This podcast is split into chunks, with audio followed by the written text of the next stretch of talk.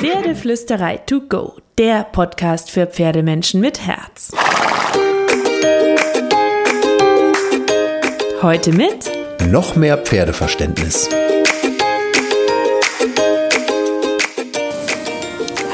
Hallo und einen wunderschönen guten Morgen. Ich hoffe, du hattest auch diese Woche wieder ein paar magische Momente mit deinem Pferd. Ich habe ja gerade einen absolut magischen Moment, weil ich meinen Arbeitsplatz heute ins Heu verlagert habe. Ich sitze mitten in der Heuraufe ähm, im flauschigen Heukissen und spreche mit dir sozusagen direkt aus dem Stall. Also ich bin mal gespannt, wie du das findest. Ich finde es cool und ähm, wenn der eine oder andere Einsteller vorbeikommt, wird er sich vermutlich denken, die hat einen an der Klatsche. Aber das kennen die ja hier schon von mir. Ähm, aber ich wollte dir und mir einfach heute Morgen mal dieses wunder wunderschöne unter Pferden sein Feeling gönnen. Vielleicht hörst du ja auch die Vöglein, die so ein bisschen zwitschern und dich äh, so auf die Reise mitnehmen zu unserem heutigen Thema mit an den Stall, weil ist Stallzeit nicht einfach die wunder, wunder, wunder, wunder, wunderschönste Zeit? Und sind wir nicht alle mit unseren Pferden zusammen, weil wir die Zeit einfach so sehr lieben mit ihnen und weil wir ihre Sanftmut so sehr lieben und weil es so schön ist, mit ihnen etwas zu machen? Und das möchte ich dir heute mal wieder in Erinnerung rufen. Einfach, weil wir in der Hektik des Alltags, in unserem Wunsch nach Perfektion und Erfolgen mit unseren Pferden und den Sehnsüchten nach Partnerschaft hier läuft gerade ein Pferd an mir vorbei. Ach, ist das schön. Ich muss nur aufpassen, dass ich mich nicht ständig ablenken lasse, wenn ich hier mit dir spreche. Also in der Sehnsucht nach Partnerschaft und naja, manchmal auch in den mehr oder weniger frustrierten äh, Momenten oder der frustrierenden Suche nach dem richtigen Weg mit dem Pferd das eine vergessen, was das aller, aller, Allerwichtigste ist, wir lieben Pferde, richtig? Du liebst Pferde. Und was lieben wir so an den Pferden? Ich würde sagen, ihr weiches Fell, ihre Sanftmut, ihre schönen Seelen. Einfach das Zusammensein mit den Pferden. Ich meine, klar, natürlich lieben wir es auch zu reiten und das Training und die Teamarbeit, um gemeinsam vorwärts zu kommen. Ähm, aber, und jetzt kommen wir zu der praktischen Frage, die diese und nächste Woche Thema sein soll. Wie erreichen wir das? Wie erreichen wir ein schönes Training, eine schöne Harmonie, eine Bindung, ähm, ein schönes Zusammensein für beide Seiten, für das Pferd und für den Menschen? Und ähm, die eine Antwort vorweg auf diese eine Frage, eine Antwort gibt es nicht.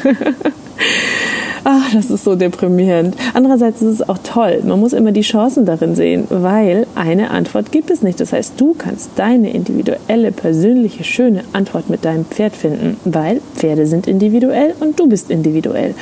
Also wie soll das gehen, dass es eine Trainingsmethode oder einen Ansatz gibt, der zu allem passt? Ähm, ich glaube, das ist Quatsch. Ich glaube, es gibt verschiedene Wege und es gibt verschiedene Werkzeuge, die man sich zusammensuchen kann. Und deswegen müssen wir uns eben einfach auf die Suche machen. Und das ist kein einfacher Weg und das ist kein schneller Weg, aber es ist ein spannender Weg. Und wenn wir anfangen zu suchen, was begegnet uns da in aller Regel zuerst in dieser bunten Pferdewelt? Dominanz. Schwarz-Weiß-Denken. Setz dich durch, der Gaul testet dich, Pferde brauchen ein Leittier, du musst dominant sein, das dreht sonst durch. Und das ist eben nicht so schwarz-weiß. Und genau mit diesem Gedanken will ich mich diese Woche auseinandersetzen und dann nach und nach so verschiedene Mindset-Themen mit dir durcharbeiten in den kommenden Folgen. Einverstanden? Ja? Cool. Lass uns loslegen. Wir starten mit dem Basispunkt Dominanz versus Führungskompetenz. Warum das eine aus meiner Sicht schadet und das andere hilft.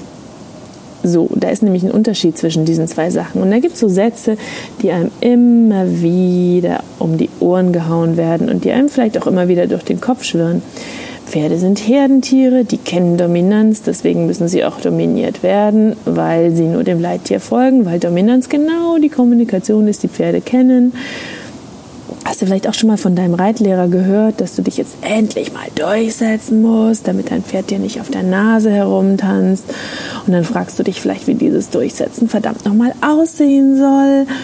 Oder noch schlimmer, hast du die Ansage bekommen, einfach mal mit der Gerte zu hauen oder zu fetzen, damit das Pferd endlich läuft. Das muss doch vorwärts, das will halt nicht, das ist faul. Oder wenn dein Pferd hektisch wird, dann ruck doch mal am Halfter. Lieb sein bringt da nichts, da lobst du ja nur das Hektische. Mm, oder zieh mal am Zügel, wenn es nicht anhält. Das braucht einfach eine krassere Hilfe.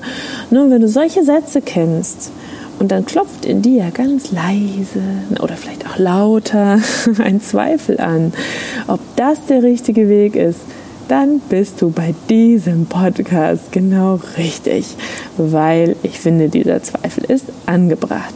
So, und jetzt stelle ich dir eine Frage. Wenn dein Pferd Nein sagt, weißt du dann immer sofort warum? Kennst du den Grund? Und vermutlich musst du diese Frage mit Nein beantworten, denn du kannst es gar nicht wissen.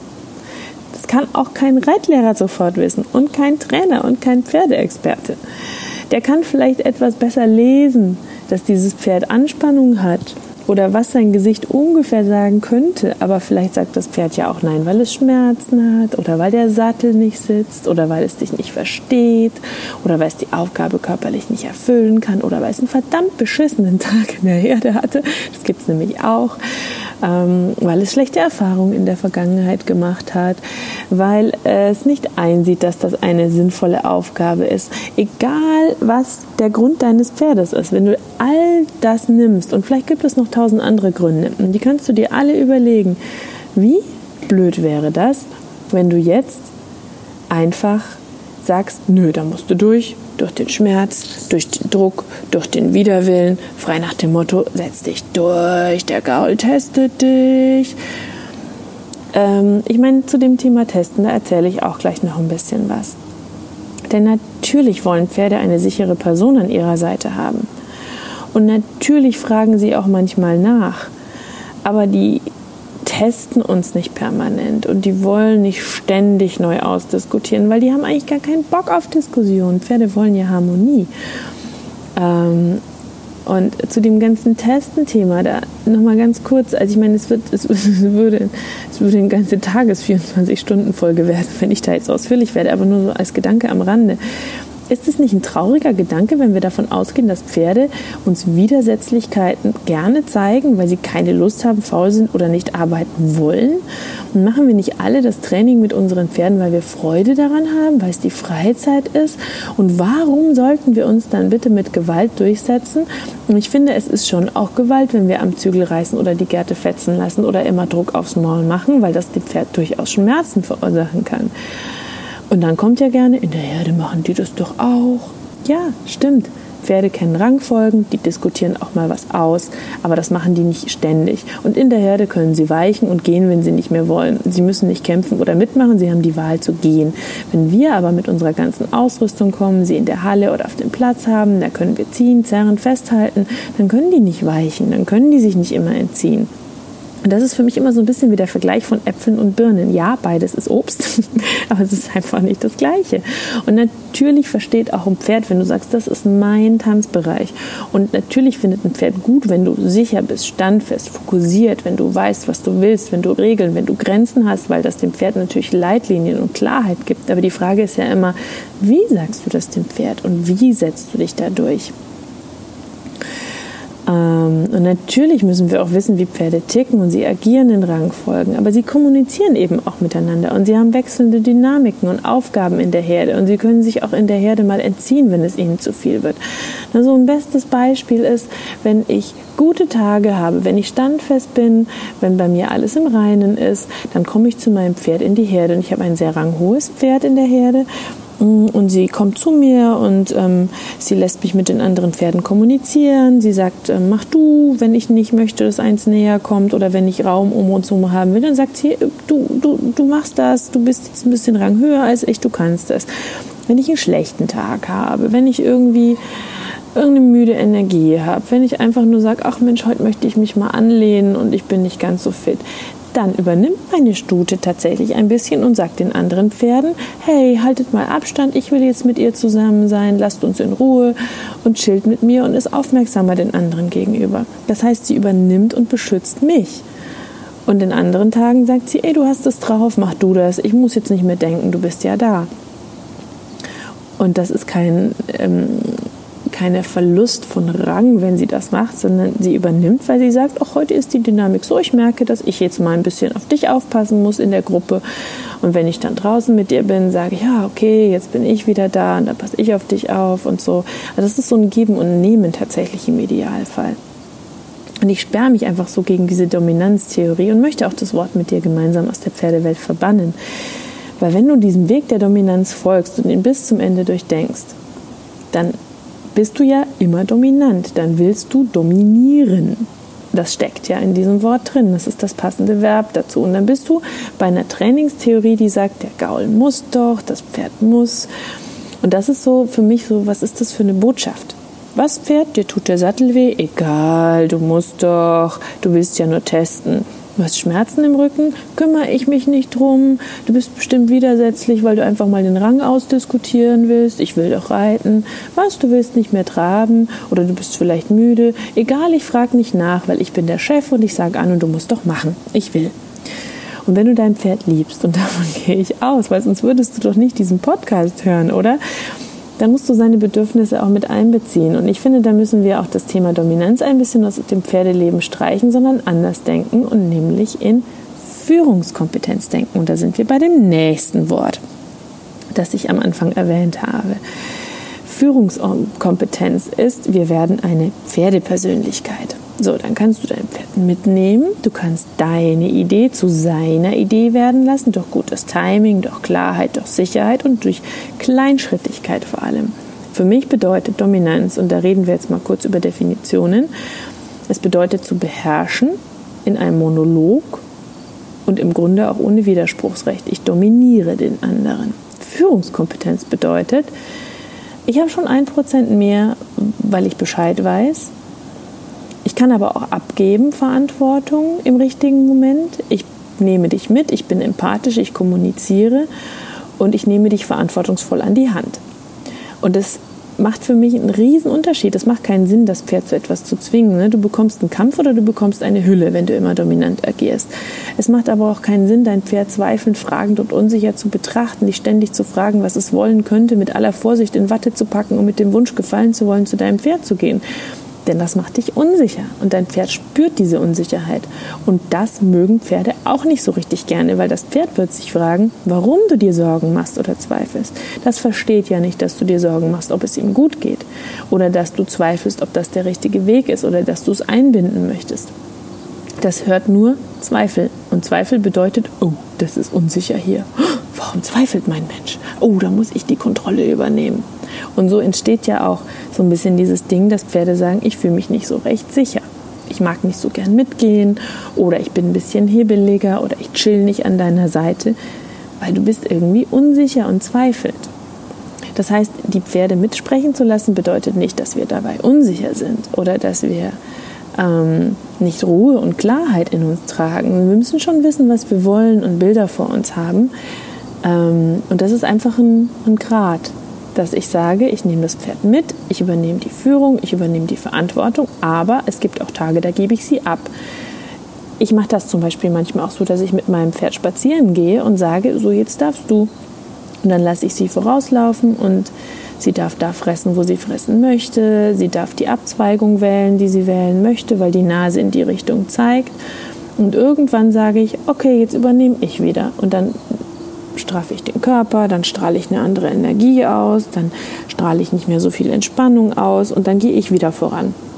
Mein Pferd hat noch nie gesagt, du hast mir gerade die Führungskompetenz abgegeben, jetzt gebe ich sie nicht wieder her. Sondern das war so, ach, ich darf mal, juhu, Abenteuerlust, ach, jetzt machst du wieder, schön, jetzt chill ich. Ähm, da kann man auch einen ganz guten Mittelweg wählen. So, und für mich ist Dominanz nicht der richtige Weg. Das hast du jetzt vermutlich rausgehört aus diesem Podcast. Sondern ich finde, wir brauchen eine Balance aus dem Mitspracherecht des Pferdes und aus unserer Klarheit und Konsequenz. Aus deiner Empathie und deiner Klarheit in deinen Wünschen an das Pferd. Aus deinem Wunsch nach einer Partnerschaft und dem Wunsch deines Pferdes nach einer verantwortungsbewussten Führungspersönlichkeit an seiner Seite und nach Sicherheit aus deinem Wunsch nach einem sicheren Pferd mit einer feinen Verbindung zu dir und eben dem Wunsch deines Pferdes nach Sicherheit und aus deiner Bereitschaft auf die Kommunikation und die Wünsche deines Pferdes einzugehen, vielleicht auch mal die eigenen Wünsche abzudrehen, ohne deinem Pferd dabei Unsicherheiten zu vermitteln. Und das ist gar nicht so leicht. Ähm, das ist auch ein Weg, auf dem bin ich auch, auf dem bist du, auf dem sind wir alle, auf dem sind wir mehr oder weniger weit fortgeschritten und der dreht sich auch immer wieder in Kurven und Kreisen und der ist nicht linear und auch bei mir läuft nicht immer alles perfekt. Mm, aber es ist so ein Bewusstsein zu sagen, ich möchte diesen Weg gehen. Und dann ist das nämlich Persönlichkeitsentwicklung. Jetzt erzähle ich dir noch mal kurz was zu meinem Weg. Das wird heute eine lange Folge. Und vielleicht ähm, findest du das ja auch ganz spannend, weil ich bin gestartet, getriggert durch all die Reitlehrer und Trainer, denen ich so begegnet bin, von dieser Idee von Rangfolge, Dominanz und diesem Satz, die Pferde machen das doch auch so in der Herde, klingt ja erstmal nicht unlogisch und wohlgefühlt habe ich mich damit aber nie. Ich hatte aber auch keinen anderen Weg zu dieser Zeit. Ähm, ich habe mich aber auch nie so durchgesetzt, wie diverse Trainer und Reitlehrer das mehr oder weniger laut von mir gefordert haben. Weil ich hatte einfach schon immer eine andere Idee vom Umgang mit Tieren und vom Umgang miteinander. Tiere sind Lebewesen, sie haben Gefühle, sie haben Tagesstimmung, also wieso sollte ich sie dominieren oder unterwerfen wollen? Und gleichzeitig hatte ich natürlich manchmal auch Zweifel, ob diese Theorien doch richtig liegen. Oft funktionieren die Pferde ja super, ähm, vermeintlich nach außen. Ähm, und sie werden ja auch ständig gepredigt und sie begegnen dir auch immer wieder und sie werden dir auch immer wieder vorgelebt. Und wenn du es anders machst, wirst du ständig hinterfragt und hast ähm, das Gefühl, ich muss mich ständig rechtfertigen. Warum eigentlich? So, du musst dich nicht rechtfertigen. Geh deinen Weg mit deinem Pferd, wenn ihr zwei euch damit wohlfühlt. Das nur am Rande als Off-Topic-Punkt. Also ich habe dann angefangen, nach Trainern und Wegen zu suchen, die nicht von Dominanz geprägt sind. Und ich habe ganz viel ausprobiert und probiere auch heute noch viel aus und würde noch nicht sagen, dass ich die Weisheit mit Löffeln gefressen habe. Freiarbeit, Horsemanship-Trainer in unterschiedlichen Ausprägungen, Körpersprache, Trainingsgedanken, positive Verstärkung, Bodenarbeit, Tricks, Pferdepsychologie und so weiter und so fort, Pferdebücher, Pferdewissen und so weiter und so weiter und so weiter. Und letztlich bin ich beim Thema Persönlichkeitsentwicklung angekommen. Was das bedeutet, Pferdetraining ist Arbeit an uns selbst. Wenn wir eine Kommunikation mit dem Pferd wollen, müssen wir herausfinden, wer unser Pferd ist, wie es mit uns spricht, wir müssen es ausreden lassen, wir müssen ihm zuhören, wir müssen auch manchmal Nein sagen, wir müssen Entscheidungen darüber treffen, ob der Wunsch des Pferdes sinnvoll ist oder nicht, warum es vielleicht Nein sagt und wir eine bessere Idee haben und wie wir unserem Pferd diese Idee vermitteln können, so dass es das Pferd versteht, dass es in der Sprache des Pferdes passiert, dass wir aber auch die Sprache des Pferdes hören, sodass sie zur Idee unseres Pferdes wird. Ähm, ich habe mal auch gesagt, warum heißt die Pferdeflüsterei Pferdeflüsterei? Bin ich vor kurzem auch gefragt worden. Ähm, die Pferdeflüsterei heißt nicht Pferdeflüsterei, weil wir Pferdeflüsterer sein wollen oder ich das sein möchte, sondern weil ich lernen wollte, das Flüstern der Pferde zu hören. Und das ist für mich Pferdeflüsterei tatsächlich. So, also wie schaffen wir es, dass wir unserem Pferd eine Idee vermitteln können und sie zur Idee unseres Pferdes wird? Das Cliffhanger erzähle ich dir nächste Woche. also, ich hoffe, du hattest ein bisschen Freude an dieser Folge. Ja, ich erzähle es wirklich erst nächste Woche. Vielleicht war auch schon ein bisschen Inspiration dabei und du kannst das alles in deinem Kopf ein bisschen kreisen lassen und überlegen, wie bist du mit deinem Pferd? Wie reagiert dein Pferd auf dich? Welchen Weg zum Pferd hattest du? Das ist vielleicht auch die kleine Hausaufgabe. Wo stehst du gerade? Von wo kommst du? Wo willst du hin? Und wenn du Spaß daran hattest, dann kommentiere das doch gerne auf Instagram oder Facebook oder YouTube. Da findest du uns nämlich überall. Einfach nach Pferdeflüsterei suchen äh, und folgen, wenn du möchtest. Da freue ich mich. Ich freue mich über jeden einzelnen Klick. Und natürlich freue ich mich auch über eine Bewertung. Wenn dir die Folge gefallen hat oder der Podcast gefällt, dann hinterlass mir doch unbedingt eine Bewertung, weil sie sind mein persönliches Leckerli. So, und jetzt wünsche ich dir eine wunder wunderschöne Woche mit deinem Pferd. Kraul deinem Pferd einmal dick und fett das Fell von mir. Und nächste Woche gibt es dann mehr zum Thema Idee, Idee, Idee von dir, Idee, Idee von Pferd und Mindset.